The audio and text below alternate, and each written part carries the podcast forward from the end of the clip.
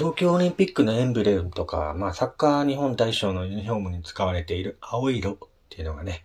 日本をイメージする色としてジャパンブルーと呼ばれています。これは明治初期に来日したイギリスの科学者、アトキンソンが衣服やのれんなどの多くが藍色であるのを見てそう呼んだことによります。染料で使われる藍には防虫消臭、抗菌効果が期待できると言われており、これも藍染めが普及した要因だとも考えられているそうです。藍染めは職人がすべて手作業で手間暇かけて行われ、染色したものを空気にさらして発色させるなど、様々な工程を得て綺麗に色が染まるものです。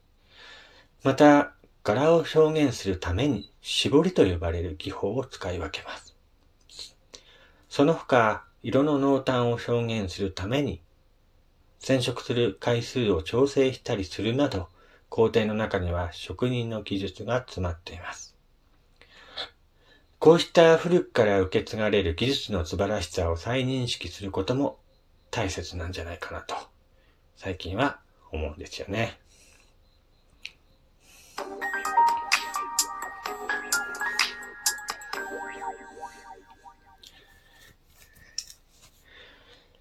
はい。どうも、皆さん改めまして、こんにちは、こんばんは、やさんです。こちらの番組は私がゆるっといろんなことを語るラジオ番組となっております。ぜひ、今回も最後までよろしくお願いいたします。まあ、日本といえばね、青っていうイメージする方が結構多いんじゃないかなと思いますね。あの、東京オリンピックのエンブレムとか、サッカーの日本代表のユニフォームが結構青を使ってるのでね。青。まあ、日本の国旗は赤じゃないかっていうね 話もありますけども。青っていうのがね、まあ青っていうか藍色なんですけども、なんか日本かなっていうふうにイメージしてる方も多いんじゃないかなと思いますね。まあ昔からいろいろ続く伝統な行事とか、そういう手法とか、いろいろありますけども、盛岡市に古くから伝わる踊りとか舞を披露する郷土芸能フェスティバルっていうのがですね、えー、市の中心部の商店街で行われたそうですよ。この催し物は盛岡市で郷土芸能の保存に取り組む団体が地元に古くから伝わる踊りや舞を広く知ってもらい、後継者の育成につなげようと毎年この時期に開いているそうです。27日はですね、盛岡市の無芸民族文化祭に指定されている7つの郷土芸能の団体が、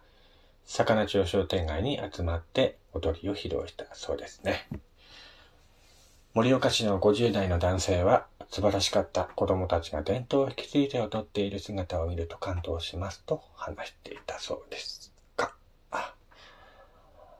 まあいろいろね、あの盛岡、岩手といっても、いろんな踊りがありますからね。三叉踊り、一つにしても、いろんな種類の三叉踊りがあって、なんか見ててね、本当にすごいなって思うんですよね。今年の三叉踊りはですね、あの、リアル中継でなんか、会場には行かなかったんだけど、リアル中継でなんか、YouTube の動画でね、見てたんだけど、その三叉踊り一つにしても、いろんな踊りがあって、いろんな音色があって、本当に古くからの、なんだろうな、伝統行事というかね、古くから、えー、伝わる踊りなんだろうなと思って、それを引き継いでいる方々がやっぱりいて、その伝統をね、あの、今でも、この先の未来にもね、残していこうっていうふうに思っている保存会の皆様っていうんですかね。そういう人たちが、やっぱり一生懸命動いて、一生懸命そうやって毎年ね、あのー、活動をなさっていて、若手の育成にもね、えー、つなげていってるっていうふうに、やっぱそういう古くからの伝統行事というか、踊りとか舞とかしきたりとか、そういうのはやっぱり、この先、残していかなきゃいけないんだろうなと思いますね。まあ、僕自身がね、特に、郷土芸能のね、こういう舞やってんだよね、とかって、そういう風な人じゃないんだけど、やっぱり、昔から伝わるそういうものってさ、大切にしていかないといけないなっていうのがあるわけ。世の中いろいろ変わってきてるけど、やっぱり変わっちゃいけないものってあると思うんだよね。やっぱそういうものを一つ一つ大切にして、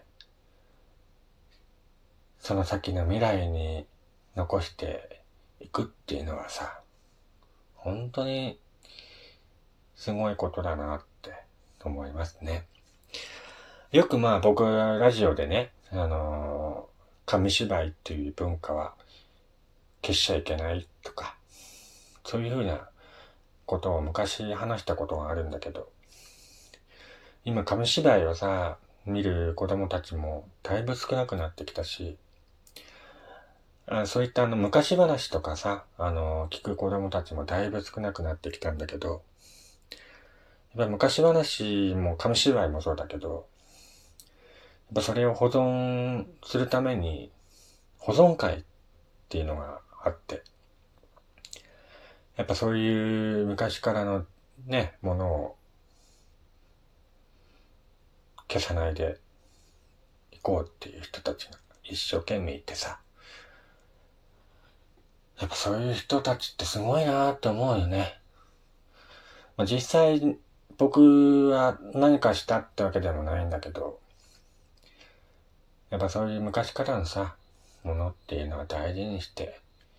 いった方がいいんじゃないかなって思うよね。世の中やっぱり変わっちゃいけないもの、まあ、変化している時代ではあるけど、変わっちゃいけないものっていうのは必ずあるから、それをなくしてしまったら、やっぱり、ダメなんじゃないかなって。うん。まあ、こういう考えがさ、あのー、ちょっと、年寄り臭いのかもしれないんだけど、まあ、自分もね、微力ながらいろんなことに協力してやっていけたらなと思っているのでね。なんか自分ができることがあれば、あの、協力して、いろんなものをね、後世に残していけたらいいなと思います。ね。何の話だろうね、今回もね。本当にまとまりのない話だね。本当にこう、頭に思いついたことをパッパッパッと話だからね、このラジオ。ねえ。だからダメなんだってね。あの、話したいことをさ、あらかじめ、あ、今日はこういうテーマで話してみようかなっていうふうにね、思って、やってる時もあるんだけど、大体はさ、さ、今日もやるか。パッと頭に浮かんだことをパッと話してるからね、まとまりのないラジオになってますけども、ね、こういったラジオでも、毎回聞いてくれる方もいましてですね、本当にありがたいなと思いますね。お便りとかもね、あのー、いただいたりして、全部は読めてないんですけどもね、あのー、本当に嬉しい限りでございます。ありがとうございます。はい。ということで、今回はですね、えー、昔からあるもの、世の中は変わっちゃいけないもの、いろいろあると思いますけども、そういうのを大切にしていこうかなというお話でございました。まあ今さ、ほらさ、昔からあるさ、いろいろなものを改めて大切にしていこうじゃないかっていうね、えー、動きもあるじゃない。いろいろ。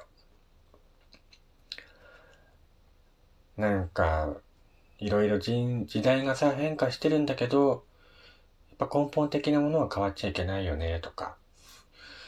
そういうこともあるし、昔からの文化とかさ、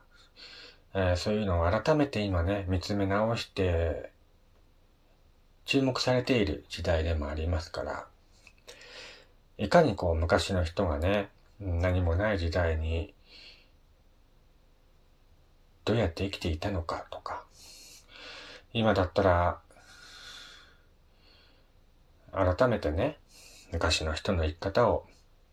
習って生きて